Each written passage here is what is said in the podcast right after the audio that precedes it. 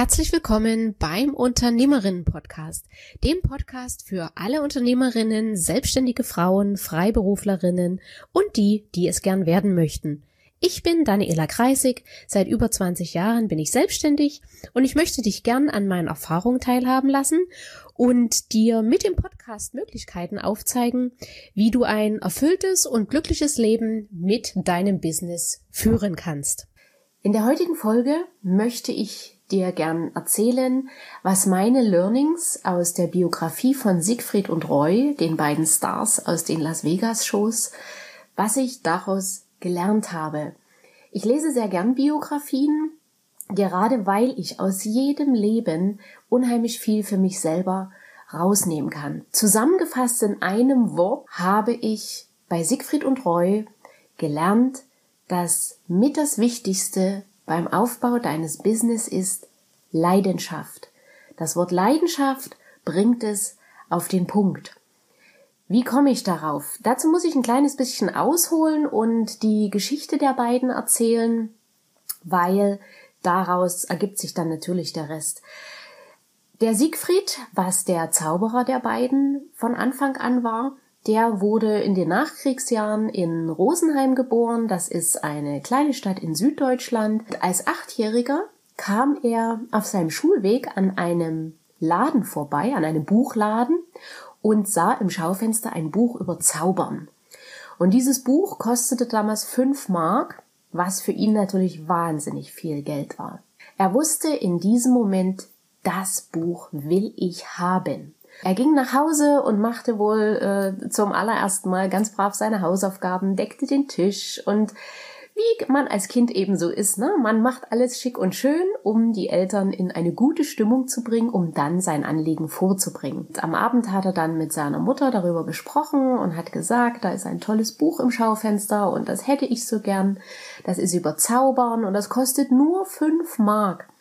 Die Mutter hat ihn natürlich völlig entsetzt angesehen und gesagt, fünf Mark, weißt du, wie viel Geld das ist? Das ist unmöglich, vergiss es. Er hat dann noch gebettelt und gefleht und wirklich mit allen Mitteln versucht, seine Mama davon zu überzeugen, ihm das Geld zu geben. Sie hat es ihm nicht gegeben. Und er ging am nächsten Tag ja wieder in die Schule und an dem Buchgeschäft vorbei, sah wieder das Buch und ging weiter. Und wie es der Zufall will, beziehungsweise es gibt ja keine Zufälle. Das Wort Zufall besteht ja aus den Begriffen, es fällt dir zu, weil es fällig war. Ja? Und just liegen in diesem Moment fünf Mark auf der Straße. Er sah die fünf Mark auf der Straße liegen, konnte es in dem Moment selber gar nicht richtig glauben und hat gedacht, er, er hat Halluzinationen, hob dann aber die fünf Mark auf und ging natürlich in das Buchgeschäft und kaufte sich das Buch ging nach Hause und fing sofort an, darin zu lesen und die ganzen Tricks auszuprobieren. Irgendwann bekam natürlich auch seine Mutter mit, dass das Buch da ist, und sie hat ihn erstmal beschuldigt, das Buch geklaut zu haben oder das Geld ge gestohlen zu haben. Und nachdem er dann mehrfach beteuert hat, dass das nicht so war, hat sie es ihm dann gelassen und er hat wirklich bis in die Nächte diese Zaubertricks geübt und gemacht und er war so fasziniert davon. Dann hat er natürlich auch angefangen, in der Schule ein paar Tricks zu zeigen, bei Familiengeburtstagen ein paar Tricks zu zeigen. Und die Leute fanden das auch sehr amüsant und sehr gut. Aber es nahm ihn natürlich keiner wirklich ernst. Mit 14 Jahren wusste er dann langsam auch, dass er mehr mit der Zauberei machen wollte, auch über den Stadtrand, sage ich mal, von Rosenheim hinaus bekannt werden wollte.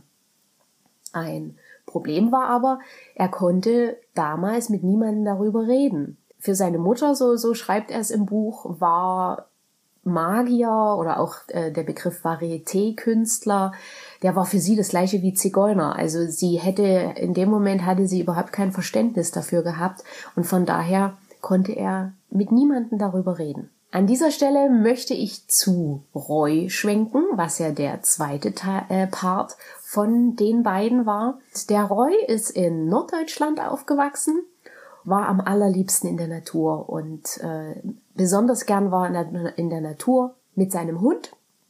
Er hatte irgendwie einen schwarzen Wolfshund, der hieß Hexe und mit dem ist er durch die Wälder gestreift und hat Maulwürfe beobachtet und Vögel und alles, was da so kreucht und fleucht. Davon war er sehr, sehr fasziniert.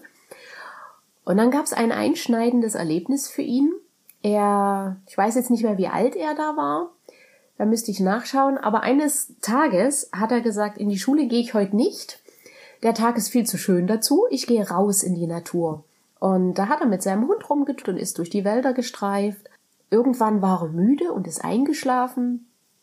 Und als er aufgewacht ist, hat er einen Raben neben sich gehabt. Und der Rabe, der hat, der hat ihn immer angekrächzt. Er war da so fasziniert davon, dass er natürlich aufgestanden ist und einen Schritt auf den Raben zugegangen ist. Und der Rabe ist natürlich mit dem Schritt, den Roy auf den Raben zugemacht hat, ist er wieder, ist der Rabe ein Stück weggehopst. So ging das eine ganze Weile. Immer wenn der Roy einen Schritt gemacht hat, hat der Rabe auch wieder die Entfernung, äh, ist die Entfernung wieder gehopst. Wenn der Roy stehen geblieben ist, blieb der Rabe auch stehen. Ging so lange, bis sie äh, an, ja, in einem Sumpf und, und Schilfbereich gekommen sind und der Rabe ist dann dahinter verschwunden.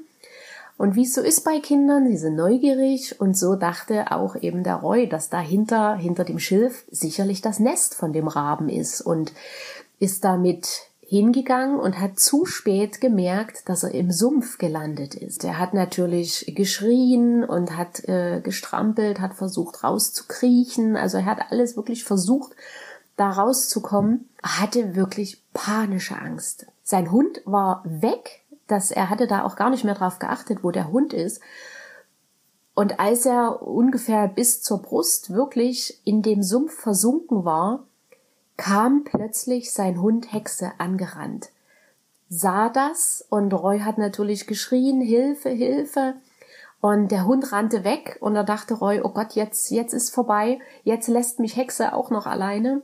Kurze Zeit später kam der Hund aber mit einem Mann wieder. Der Mann sah das, war natürlich völlig entsetzt und setzt und sagte, Mensch, äh, bleib tapfer und ich hol Hilfe.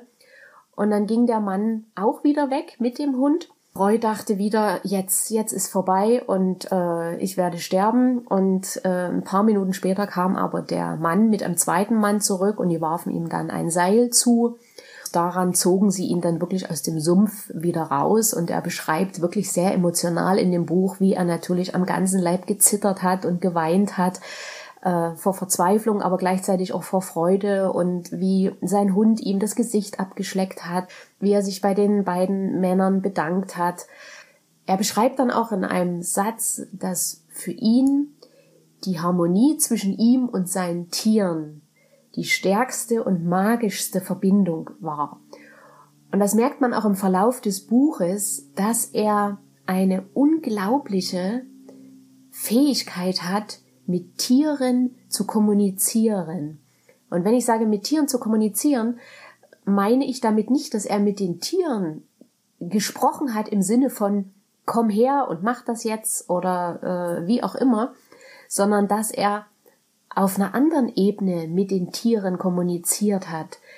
Ich will jetzt nicht sagen auf einer geistigen Ebene, aber auf einer anderen Energieebene hatte er wirklich das unglaubliche Talent, mit Tieren zu kommunizieren.